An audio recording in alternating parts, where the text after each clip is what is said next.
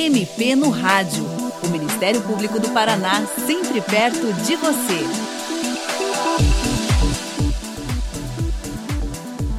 Nesta edição, o MP no Rádio trata do cuidado com a saúde mental. É possível ter acesso a tratamento de psicólogo ou psiquiatra pela rede pública de saúde? Como buscar esse tipo de serviço? Para responder a essas e outras questões, nós recebemos o promotor de justiça Ângelo Mazuki Santana Ferreira, que atua no Centro de Apoio Operacional das Promotorias de Justiça de Proteção à Saúde Pública, uma unidade especializada do Ministério Público do Paraná. Doutor Ângelo, um levantamento recente da Universidade Federal de Pelotas aponta que no Brasil, perto de 26% da população sofre de ansiedade e 12% de depressão. Ou seja, perto de 78 milhões de pessoas no país enfrentam hoje essas doenças. A partir desses dados, por que é tão importante falar sobre saúde mental?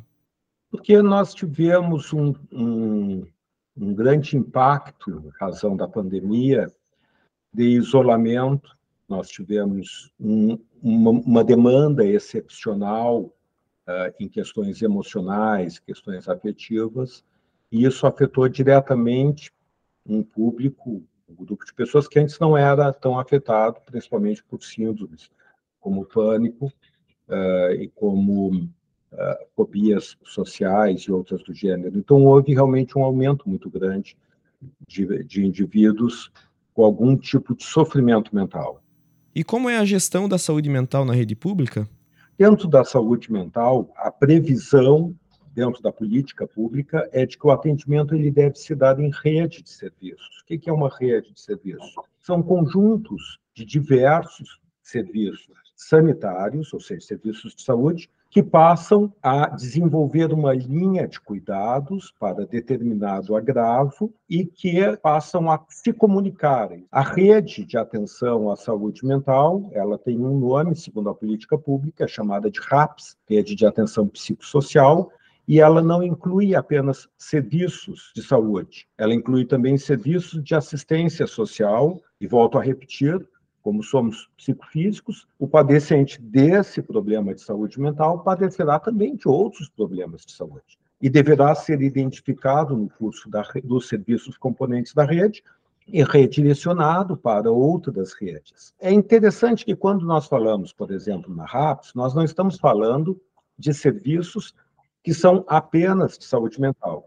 Por exemplo, a RAPS, a porta de entrada para a rede, para acessar a rede de serviços de saúde mental, são as unidades básicas de saúde e ou unidades, equipes eh, formadas por equipes de saúde da família. Esse serviço ele não é exclusivo de saúde mental, mas é nele que o médico clínico, o enfermeiro, que o técnico em enfermagem, que o assistente social, que o psicólogo, que o, que o agente comunitário de saúde vai ter o primeiro contato com o paciente, ou, ou o contrário.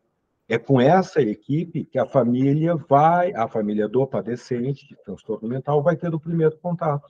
E essa rede, ela pode simultaneamente apresentar um tratamento imediato, localizado através de terapias, ou ela pode identificar que há um comprometimento de outros uh, mecanismos no organismo daquele indivíduo que demandam especialidades que também não são exclusivamente saúde mental. Por exemplo, demandam uma, um acompanhamento da família. O, o, indivíduo que está sofrendo, por exemplo, de uma esquizofrenia, em, certa, em certo momento que ele precisa, ele já está medicado, ele já está tomando a medicação, mas ele está mal acompanhado pela família. Então, o que eu preciso ali, e a rede tem essa função, é que ele tenha um melhor acompanhamento de assistência social. Outras ocasiões, ela verifica que o paciente está num surto psicótico. É um caso grave, ele está num surto psicótico, às vezes por consumo de, compulsivo de, de, de drogas, e a rede vai encaminhar para um serviço de média complexidade, por exemplo, um CAPS, e esses CAPs, que são diversos, diversos classificados, vão dar um atendimento ambulatorial para aquele indivíduo com terapia ocupacional, com psicoterapia em grupo ou individual e com acompanhamento farmacológico através de um especialista, um psiquiatra.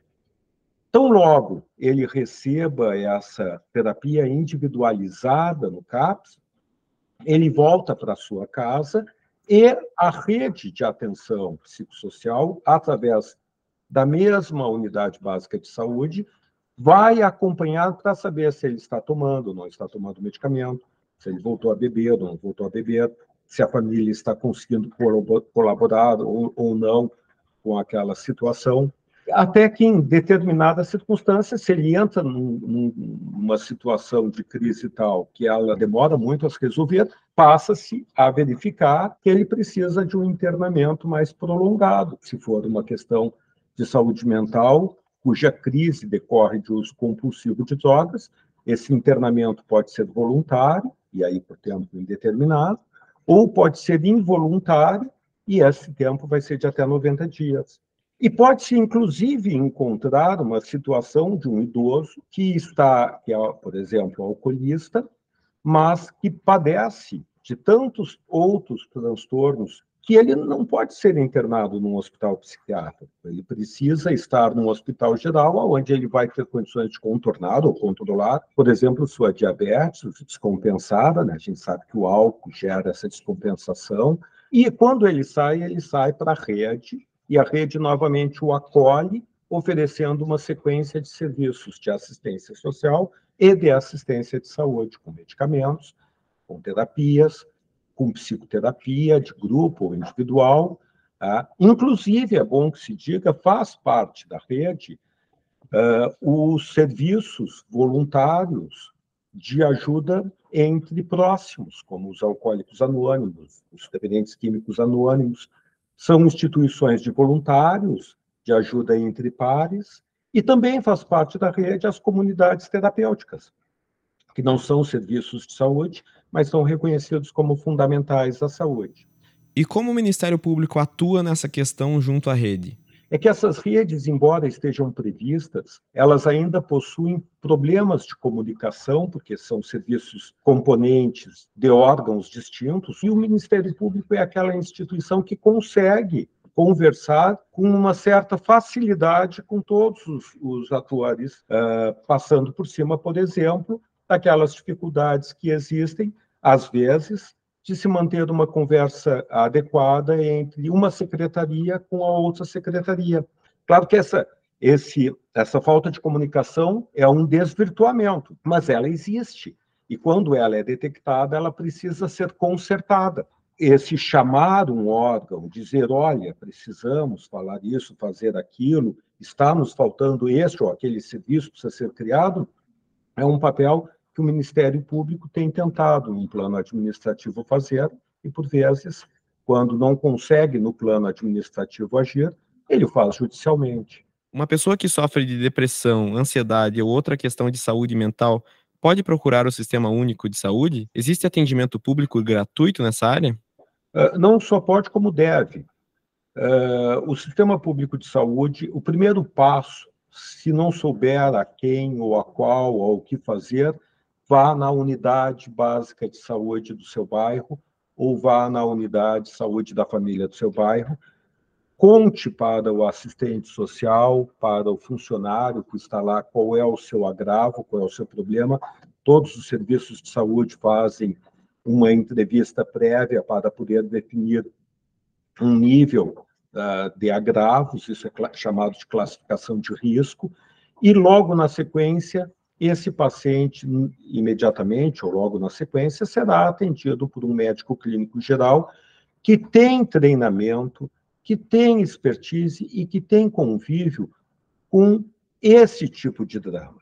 E, às vezes, esse treinamento, esse convívio, essa expertise, lhe permite identificar uh, que é um problema pontual, um, um surto momentâneo, e que ele pode resolver muito bem com algum tipo de medicação para um socorro momentâneo, para que ele saia do surto, encaminhando na sequência para uma terapia, uma psicoterapia individual ou de grupo, e para terapias de apoio.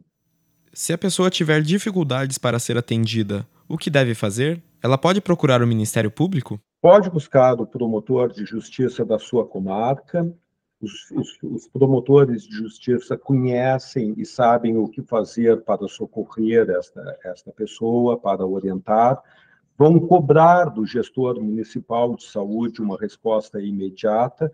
Veja, a grande função da, da atenção primária, que é esse conjunto de serviços que está no bairro, que está no distrito, que é a unidade básica de saúde, a equipe de saúde da família, enfim, uma das grandes missões é direcionar o paciente e orientar para que ele acesse as linhas de cuidado, não só de saúde mental, como de diversos outros. Se ele foi procurado e ainda assim ele não consegue acessar, porque, é claro, uma cidade pequena não vai conseguir ter a sua rede dentro do seu território, ela vai ter que fazer referências a serviços que estão em outras cidades, muitas vezes cidades maiores, e isso pode gerar dificuldades de gestão.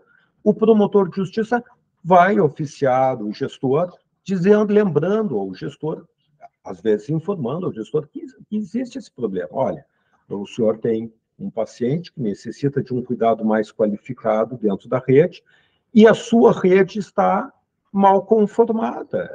Muitas vezes não é culpa do gestor, e aí ele vai ter que se virar para aquela linha de cuidados. Nós estamos falando aqui de saúde mental, mas isso se aplica a todas as outras áreas da saúde e vai verificar, bom, mas o que, que ele está precisando? Ele está precisando de um CAPS, onde ele vai encontrar o psiquiatra, onde ele vai encontrar um psicólogo para fazer psicoterapia. E esse tipo de atendimento, naquele município pequeno, ele não vai, pode não ter, não está disponível. Mas ele tem que ter construído na sua rede de serviços a referência. Olha, nesse meu município não tem mas nós temos, através do consórcio, o ambulatório X, o ambulatório Y, ou nós temos o serviço X o serviço Y de consórcio, ou o Estado disponibiliza no município X, no município Y próximo, sempre territorialmente próximo, o ambulatório tal, o CAPS tal, que apresenta esse nível de cuidados. E é ele, o gestor municipal de saúde, que deve tratar de agir para conseguir linkar o atendimento prestado naquele município pequeno, que evidentemente com 6, 7, 8, 15 mil habitantes não tem como ter todos os serviços mais qualificados, de maior complexidade, mas ele deve negociar e linkar, junto com o gestor estadual e com os gestores do território, os meios necessários para que haja, dali para frente, uma referência automatizada. Olha, fulano, eu vou lhe prescrever aqui tal, tal, mas o senhor precisa fazer psicoterapia. Tá, mas nós não temos psicoterapia X aqui. Muito bem, nós não temos, mas nós temos no município ao lado, que é maior. Então, ah, nas segundas, quartas e sextas, sai uma viatura que vai levar o senhor para lá, vai trazer o senhor de lá. Ele é que tem que desenhar a rede. Se ele não consegue fazer o desenho de rede, sim, o Ministério Público vai exigir que ele faça. E se ele não fizer, vai processar o município para que o município faça. O que não se pode é entregar ao paciente que busque psiquiatra aqui ou acolá, ou que dê o seu jeito de internar aqui ou acolá, porque isso foge a uma das essências do SUS, que é justamente o serviço em rede. É, o que diferencia o serviço público de saúde do serviço privado é que o serviço privado é fragmentado, é um sistema fragmentado. Eu vou no meu médico, o meu médico diz: olha, precisas fazer um eletrocardiograma, me entrega a requisição e é o que me vire. Sou eu que vou, vou fazer o eletrocardiograma. O meu cardiologista não tem mais nada a ver com isso. Ah, o, o psiquiatra particular ele diz: olha, o seu filho precisa ser internado. Ele faz a requisição de internamento e o sujeito sai de lá e ele que vai dar seus pulos para conseguir o internamento. No sistema público de saúde, isso não existe. Tudo tem que trabalhar dentro de uma rede. Se o médico prescreve algo, o que ele prescreveu tem que ter alguém que forneça. Também, por isso, é importante lembrar que todos os operadores do sistema, médicos, enfermeiros, técnicos, gestores, enfim, precisam estar constantemente conversando entre si. O Ministério Público, às vezes, o papel dele é simplesmente lembrar que para o gestor municipal, toma que o filho é teu. Esse paciente que não está conseguindo internamento de saúde, não está conseguindo porque ele não está tendo serviço de rede. Trate, senhor secretário, de vincular os seus serviços municipais a uma rede. E sobre desafios, doutor, quais são hoje os maiores desafios para os serviços públicos de assistência à saúde mental no Brasil? Rede. A rede é uma palavra mágica. O grande desafio é nós construirmos redes multilocais, territorialmente referenciadas, com serviços de alto custo, territorialmente referenciados de boa qualidade. Se nós construir uma rede, não, a, veja, entenda, não cabe à rede uh, resolver o problema de assistência de saúde e o problema de assistência sociofamiliar de um paciente uh, portador de necessidades. A rede não tem esse objetivo. O objetivo da rede é assistir aquele indivíduo em todos os momentos, em tudo que ele necessita.